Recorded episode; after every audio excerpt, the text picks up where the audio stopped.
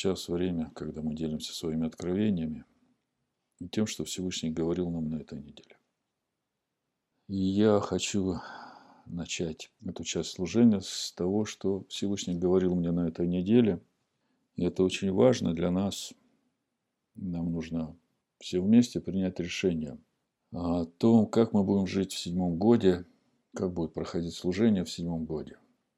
В прошлый шаббат мы говорили о седьмом годе. Это Дворим, 15 глава, 1 и 2 стих написано «В седьмой год делай прощение». Прощение же состоит в том, чтобы всякий взаимодавец, который дал взаимоближнему своему, простил долг и не взыскивал с ближнего своего или с брата своего, ибо провозглашено прощение ради Аданая. И когда мы начинаем думать, какое это отношение имеет к нам, то в духе приходит молитва «Отче наш», который звучит по-разному в Евангелии от Матвея и в Евангелии от Луки. Тора нам говорит, что в седьмой год нужно простить долги ближнему своему и не взыскивать с него, ибо ради Аданая провозглашено это прощение. А в Евангелии от Матвея, в 6 главе, в 12 стихе, в молитве «Отче наш» мы молимся так и говорим «И прости нам долги наши, как и мы прощаем должникам нашим». А в Евангелии от Луки, 11 глава, 4 стих, в этой же молитве «Отче наш», в этом же месте написано «И прости нам грехи наши, ибо мы прощаем всякому должнику нашему», то есть тем, кто согрешил против нас. И не введи нас в искушение, но избави нас от лукавого. То есть, э, поддержи нас в искушении, избави нас от лукавого. Другими словами, вот э, вся эта тема, она как-то сложилась у меня с э, нашим разговором о том, что говорит наша недельная глава сегодня о судьях и надзирателях, которые нужно поставить во всех городах твоих. И о том, что мы говорили в прошлый шаббат, что нам нужны ответственные по регионам, которые будут ну, как координаторы в своих странах, в своих местах проживания для всех членов общины, которые в том регионе находятся.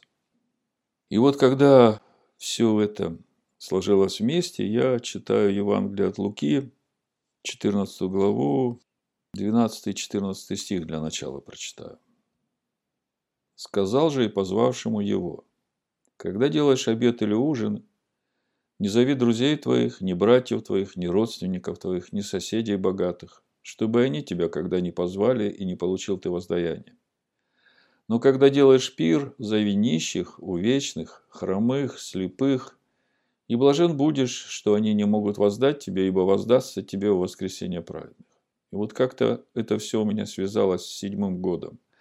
С седьмым годом и с этим служением, которое мы определили для э, ответственных по регионам, которые будут заботиться о нуждающихся в своих регионах. Но это еще не все. Это еще не все. До сегодняшнего дня, можно сказать, до этого разговора. В том служении, которое доверил нам Всевышний, определяющим было слово, которое он мне дал еще в самом начале.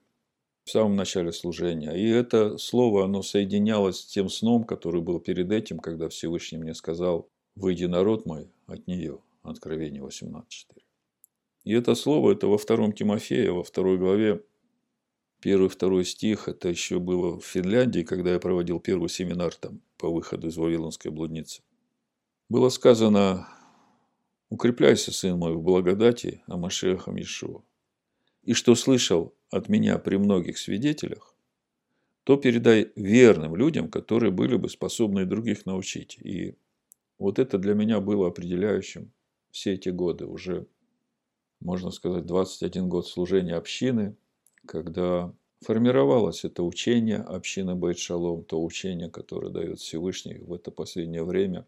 Через свое обращение «Выйди, народ мой, от нее» и путь, как идти, и куда идти. И это то, о чем говорит Ешова в 24 главе Евангелия от Матфея, где сказано – и будет проповедано сие Евангелие Царствия, то есть то, которое Иешуа Амашех проповедовал во время своего служения в этом мире, в первый свой приход, оно будет проповедано в конце дней всем народам во свидетельство. И это все сейчас происходит, и для меня было самым важным все это время сохранить вот те откровения и передайте эти откровения верно. Поэтому мы были очень строги к тем, которые пытались э, внести какие-то чуждые учения и размыть содержание этого учения.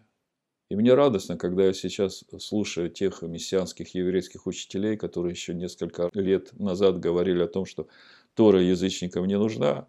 Сейчас они уже говорят о том, что кроме Торы нет ничего, и Тору никто не отменил, и Новый Завет не отменяет Тору, поэтому нам надо учить Тору. И я этому радуюсь. Я вижу, что учение утвердилось, и оно уже живет в сердцах искренних, ищущих этот путь Адоная.